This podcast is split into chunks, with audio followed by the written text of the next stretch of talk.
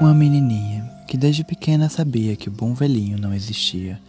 Mas apesar disso, ela não se importava e nem achava estranho de encontrar todos os natais, aos pés da sua cama, um presente extra embrulhado com papel de presente dourado e prata, simplesmente identificado com a etiqueta que dizia: de Papai Noel.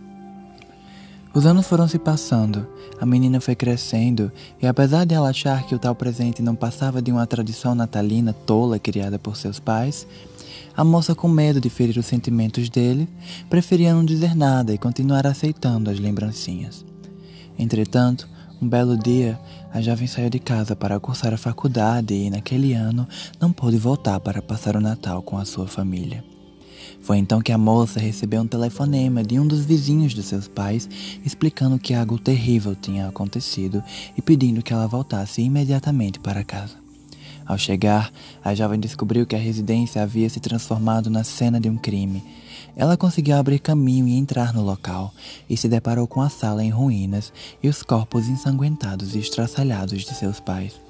E antes de ser tirada de lá às pressas pelos policiais, a moça viu a mensagem onde ela está, escrita com sangue na parede, e notou que havia um pacote intacto, embrulhado com papel de presente prateado e dourado sobre a árvore de Natal.